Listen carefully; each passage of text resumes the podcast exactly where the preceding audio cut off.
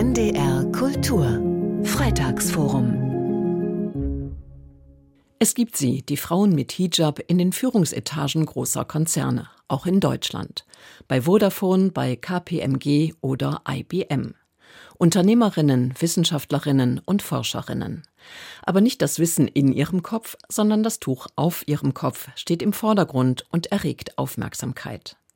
Eine Initiative aus Berlin, die Swans-Initiative, wollte das ändern und hat innerhalb weniger Tage 17 Frauen mit Hijab gefunden, die bei dieser Initiative mitmachen und sichtbar werden wollten. Kadria Acha hat sie getroffen. Mina Habsau ist eine selbstbewusste junge Frau. Die 32-Jährige hat Informationswissenschaft und Sprachtechnologie studiert. Sie arbeitet als Führungskraft bei einem internationalen Telekommunikationskonzern und das Ende der Karriereleiter ist noch lange nicht in Sicht. Und Mina trägt Kopftuch.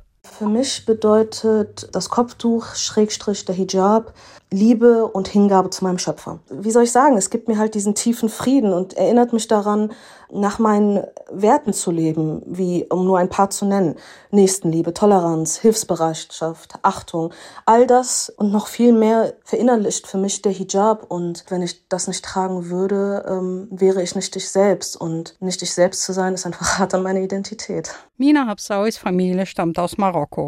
Sie ist in Deutschland geboren und aufgewachsen die erste Frau aus der Familie, die Abitur macht, studiert. Ein Vorbild für andere Frauen dachte sich auch Marta Duczynski, Geschäftsführerin der Swans-Initiative. In einer spontanen Aktion hat Marta Duczynski 17 Kopftuchträgerinnen, sogenannte Hijabis, die die Wirtschaft vorantreiben, zusammengetrommelt und sie einer breiten Öffentlichkeit vorgestellt. Darunter auch Mina Habsawi.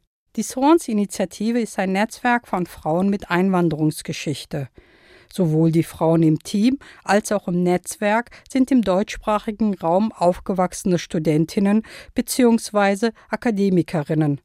Diese Frauen, sogenannte Schwäne, helfen und unterstützen sich gegenseitig bei allen Themen rund um Beruf und Karriere. Also viele der Damen sind selbstständig, sind Unternehmerinnen und viele andere wiederum, so wie ich, sind in einem Konzern tätig.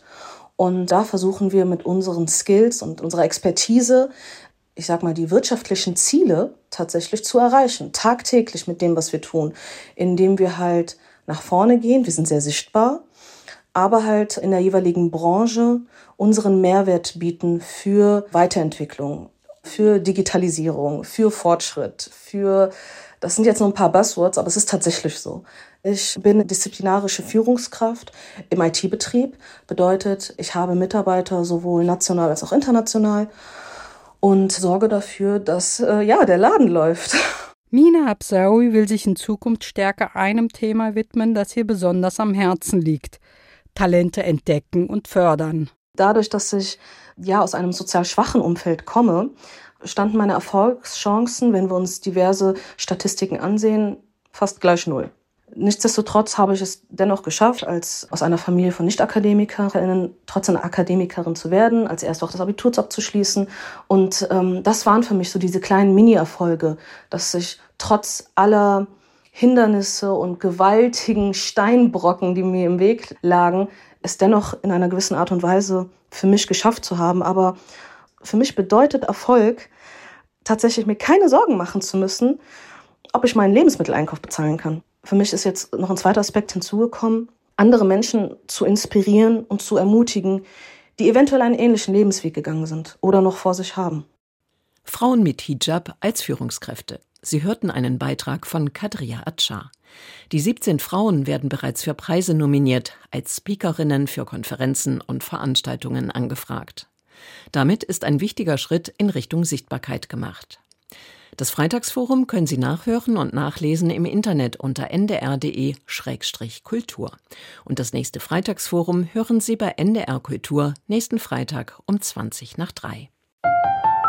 NDR Kultur